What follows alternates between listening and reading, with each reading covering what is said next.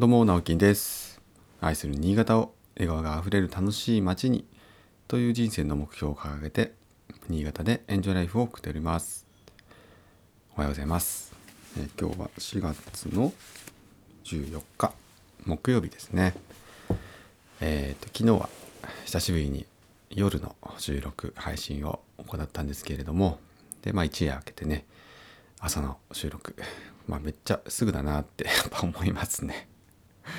はい。まあ別に嫌だとかそういうことではないんですけどもね。まあやっぱなるべくねこの毎朝っていうのは、えーローテーションは崩さないでやっぱり行きたいなと改めて思いました。でもたまにはあの夜のねなんかうんテンション一日終わりのテンションでっていうのはまあたまにやるのはいいかななんて思ったのでまた別でねうんうんちょっと考えてもいいかななんていうふうにも思った次第でございます。まあ昨日20分以上話しちゃったんですけどね。朝よりのね時間があるんでちょっとこう熱が入っちゃいました。まああとテーマもねちょっと私の生まれ育ったルーツのところを生まれその何て言うかな。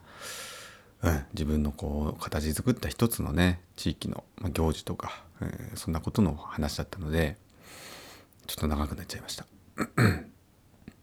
すいません。でえっ、と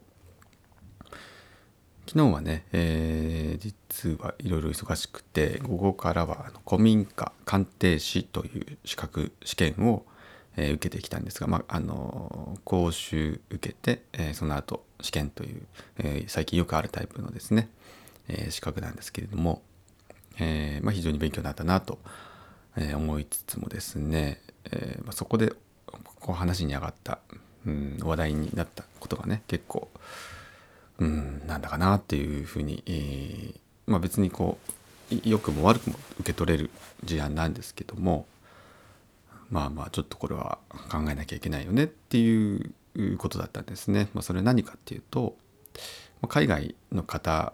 からですね、えーまあ、今も、まあ、一部の地域では問題になってたりするんですけども、えー土地とか建物とか、まあ、そういうものを不動産ですね、えーを所有してしまうしてしまうっていうのかな何て言ったらいいか、まあ、購入すると。で新潟でもですね昨日実は上越市の方もお一人試験を受けに来てたまあその方と2人だったんですけども、まあ、その方で不動産やられててえーっとまあ上越というかもう妙高の方って言ったかな。まあ要は向こうの方ですよ、えー県境の方ですね、えー雪雪深くて、えーまあ、とってもね自然豊かなところで、まあ、ペンションとかあと温泉もあるのかな、えーまあ、そういったところがですね要はもう廃業したりとかうん日本人のその観光客だけではね、えーまあのなんて言うんでしょう成り立たなくなったようなところとか、まあ、そういったところを安くまあ売ってたりするわけですね。特にやっぱ妙高とかって結構ねあの物件情報を見たりすると、まあ、それこそそういう古い歴史あるね古民家みたいなのも結構出てたりとか、うんまあ、山の中とかねそういうようなものあるんですけどそういったものを、えーとね、オーストラリアの方たちが結構買ってて一時期。で、えーまあ、コロナになってからね、えまさすがに来れなくなったっていう話なんですけど、まあ、そういうこうコミュニティみたいのができつつあったっていう話なんですよね。でこれまああのいろんな視点から見る見た方がいいと思っていて結構ねその話されてた方はやっぱマイナスに捉えてるんですね。まあそれは現地の現地というかねその地域の方のうん思いっていうのもそういうところにあるのかもしれないです。やっぱり知らないねその海外の、ねまあ言ったら外国人の って言い方もなんかちょっとね、えーあれなんですけども、まあ、オーストラリア人がいっぱいでうようよいてですね、えー心配だっていうことにやっぱなりがちじゃないですか。うん、でもそれってやっぱ知らないからなんですよね、えーその人たちと交流がないから。まあ、それは当然ね、えーそれコロナウイルスと全く一緒ですよね。まあ、知らないっていうのは怖いっていうところ直結しますからただ一方でですねそれって誰ももうって地元の人たちも使わない行かない、えー買わないそんな場所をですね買ってくれるのってやっぱ変わってる日本人か、えーよほど何かね先見性があるとかそのご利用しでねなんとかうまくやる人とか、まあ、投資家みたいな人とか、えー、まあ、投資家もあんましないかな、うん、やっぱちょっと頭おかしい人がないと買わないと思うんですが、えー、一方でその価値をですね全く違う視点で捉えている、え、そうやって海外の方とか、うん、やっぱりこう全然目線が違うじゃないですか。えー、なんでこんなにねいいところのいいところの物件がこんな安く売ってるんだろうって思ったりするわけですよね。で自分たちはそうやって通年いなくても例えばシーズンのねあの結構やっぱ海外の方ってその休み休みというかそのバケーションをすごく重視してますから日本とちょっと違ってもうあの結構長い単位でバケーション取って遊びに来たりするわけですよね。でもそういうふうに考えると全然割安だったりして、うん、なんかずっとこうね例えば宿に泊まるよりも買っちゃった方が安いじゃんみたいなね。結構そんな割り切り方をしてると思うんですね。で温泉街にある例えばそういう何て言うんでしょうかね、えー、旅館だった元旅館だったみたいなところも買って共同で買うんですかね。ちょっと分かんないんですけど。で温泉とかもねあの引けばあるんですけど温泉に入るというその習慣がないので別に温泉なくてもいいよみたいな形で、まあ、シャワーだけで過ごすとか。えー、まあだ日本人のやっぱり視点とはちょっと違った捉え方をしているところがあると思うんですね。私もちょっとその当事者と話をしたわけじゃないので、えー、どこをね、えー、価値と捉えてるかは人それぞれだと思うんですがなんでやっぱいい面も悪い面もあると思うんですね。うん、正直その誰も使わなくて放置されている場所があるっていうのは私はあんまり健全じゃないなと思っているのであとはねその買われた方との例えば地域の方とのね、えー、なんか交流だったりとか、まあ、そういったところはやっぱり考えなきゃいけない部分はあると思いますけれども一方でその放置されてればねもうやがては朽ちて壊れてしまうようなところも、まあ、誰かが使うことで修繕が行われてまあまああの適切にねあの使ってもらえるんであれば私は悪いことばっかりではないなと思って話を聞いてたんですけども、まあ、どうしてもねやっぱりその、うん、文脈としてはちょっとねあんまりあんまりそのいっぱい買われると困るよねっていうことは言ってるんですね。まあ、まあ、それも分かります。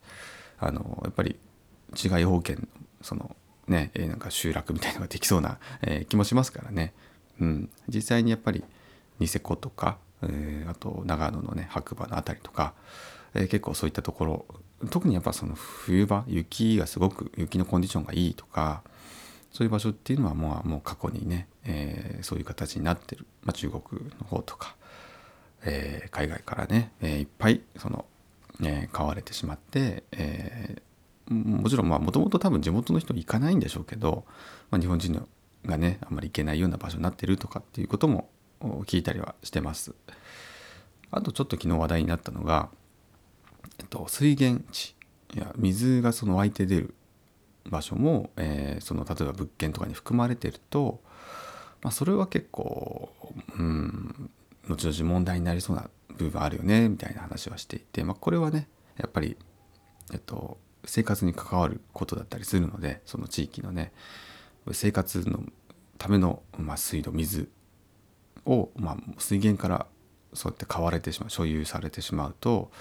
まあ、何かとその権利問題とか出てきそうな気はするので、えー、とこれはね結構いる各地で問題になってたりするんですよね。なんかあのあんまりそういう山林とか水源がある場所って、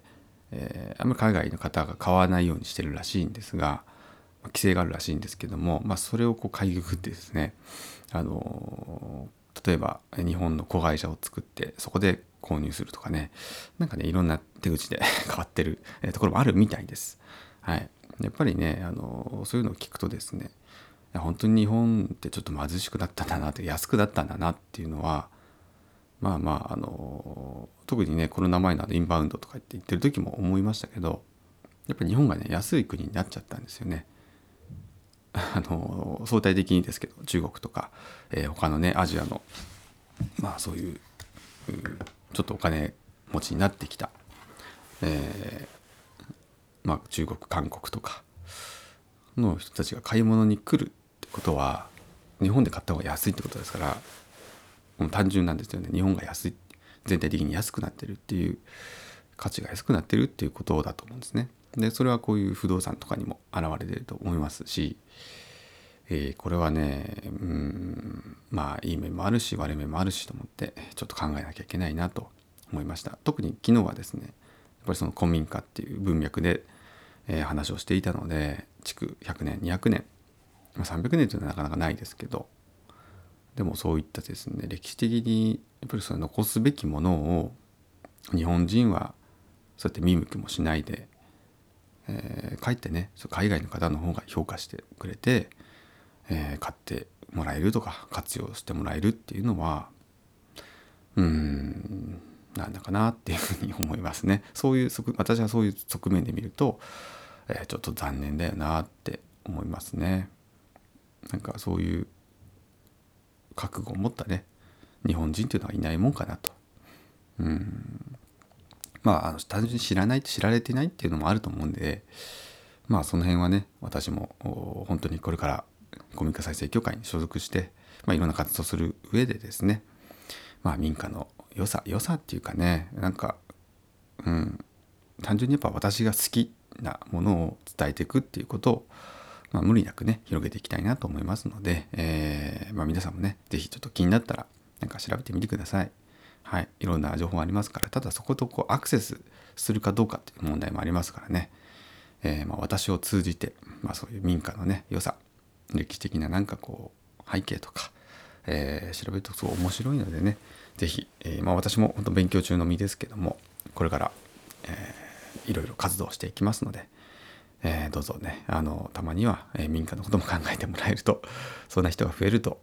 え日本のその文化とかも守れ守っていける継承していけるんじゃないかなと思ってます。なんか昨日はねそんな風にまた改めて考え直す日になりました。はい。ということで、えー、今日も一日張り切ってお仕事頑張りましょう。それではまた。バイバイ。